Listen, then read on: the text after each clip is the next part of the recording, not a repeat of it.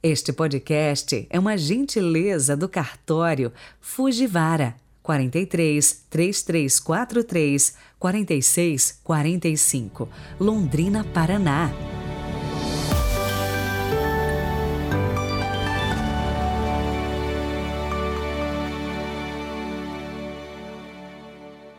Olá, sejam muito bem-vindos a esta sexta-feira, 2 de setembro de 2022. Eu quero de coração agradecer todos vocês que deixam um recadinho lá no YouTube ou no Instagram. Sempre muito bom este retorno, a opinião de vocês, esta troca que fazemos na comunicação. É sempre um prazer falar com você.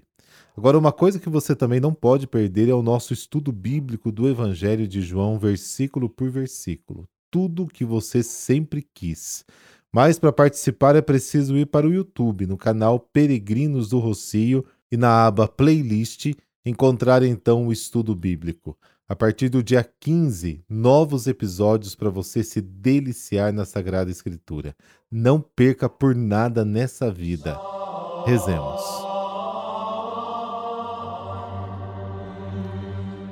Pelo sinal da Santa Cruz, livrai-nos Deus, nosso Senhor, dos nossos inimigos. Recebei, ó Deus Todo-Poderoso, o louvor desta manhã, e concedei que no céu, unidos a vossos santos, cantemos eternamente com maior entusiasmo a vossa grande glória. Amém.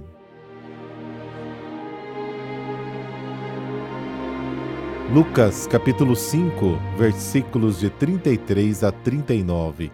O Senhor esteja convosco, Ele está no meio de nós. Proclamação do Evangelho de Jesus Cristo segundo Lucas. Glória a vós, Senhor. Naquele tempo, os fariseus e os mestres da lei disseram a Jesus: Os discípulos de João e também os discípulos dos fariseus jejuam com frequência e fazem orações, mas os teus discípulos comem e bebem. Jesus, porém, lhes disse: Os convidados de um casamento podem fazer jejum enquanto o noivo está com eles? Dias virão em que o noivo será tirado do meio deles. Então, naqueles dias, eles jejuarão. Jesus contou-lhes ainda uma parábola. Ninguém tira retalho de roupa nova para fazer remendo em roupa velha, senão vai rasgar a roupa nova e o retalho novo não combinará com a roupa velha. Ninguém põe vinho novo em odres velhos, porque senão o vinho novo arrebenta os odres velhos e se derrama, e os odres se perdem. Vinho novo deve ser posto em odres novos. E ninguém, depois de beber vinho velho, deseja vinho novo, porque diz: o velho é melhor. Palavra da salvação, glória a vós, Senhor.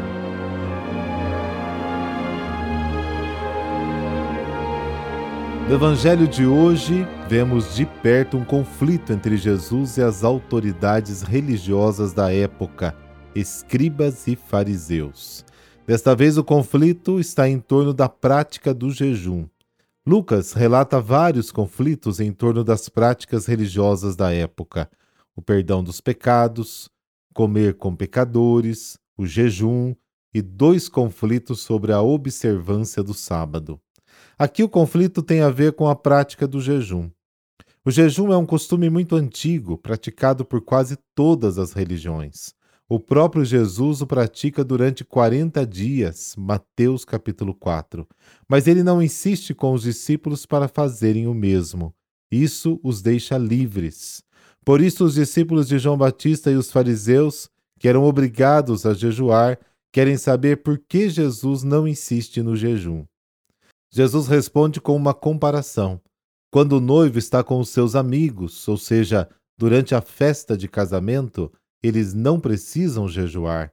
Jesus é o Messias noivo. Durante o tempo em que Jesus está com os discípulos, é a festa de casamento.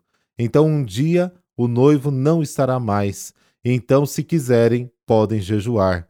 Para jejuar, para que seja jejum, precisa sim ser na liberdade. Jesus, claro, faz alusão à sua morte também.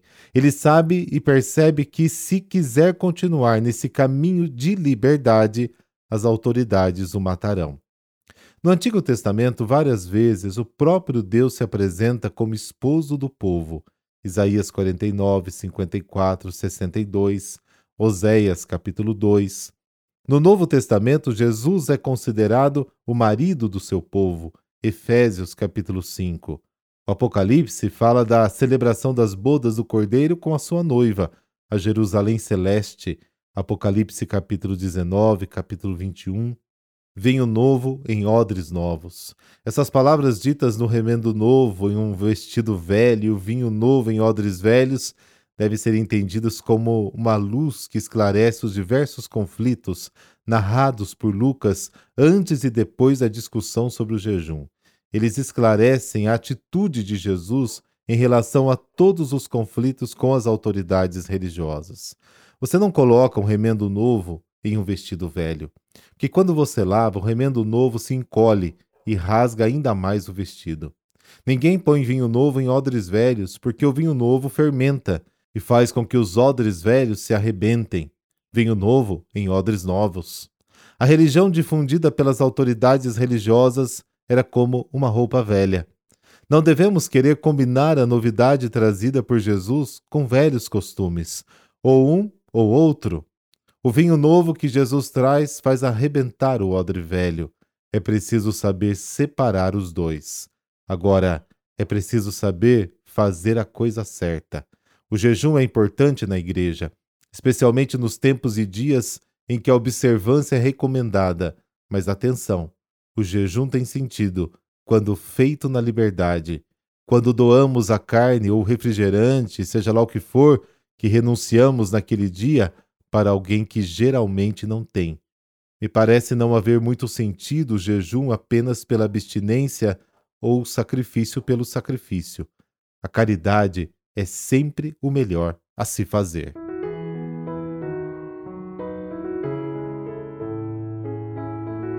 Santa Ingrid, ela nasceu na metade do século XIII na Suécia. Seus pais deram a ela e aos outros filhos uma educação digna dos fidalgos, no rigoroso seguimento de Cristo. A menina, desde os primeiros anos de vida, se mostrou muito virtuosa, amável, caridosa, surpreendendo a todos com o forte ideal religioso. No início da adolescência, como era costume da época, teve de contrair um casamento. Mesmo contrariando sua vocação, ela aceitou tudo com humildade, mas continuou serenamente a cuidar das obras de caridade que fundara para os pobres e doentes abandonados. Possuindo dons especiais de profecia e cura, gozava entre a população de fama de santidade. Ingrid ficou viúva muito cedo e pôde assim entregar-se ainda mais ao ideal de vida religiosa. Fez várias peregrinações pela Terra Santa, por Roma e chegou a ir até Santiago de Compostela. Nessas andanças, seu amor a Jesus só fez aumentar. Só então Ingrid retornou para a Suécia. Logo depois, em 1281, seguindo seu confessor e orientador espiritual, ela fez seus votos perpétuos e fundou um mosteiro sob as regras de São Domingos. Nele, junto com um grande número de jovens da corte, se dedicou totalmente às orações contemplativas e à vida de rigorosa austeridade. Morreu com fama de santidade no dia 2 de setembro de 1282. Pai de bondade e de misericórdia, dignai-vos cumular-nos com todos os dons do céu e na companhia de Santa Ingrid da Suécia encontrar-vos com fidelidade evangélica. Por nosso Senhor Jesus Cristo, vosso Filho, na unidade do Espírito Santo. Amém. Abençoe-vos o Deus Todo-Poderoso, Pai, Filho, Espírito Santo. Amém. Bom final de semana para você e não se esqueça de ir à Santa Missa. Até amanhã.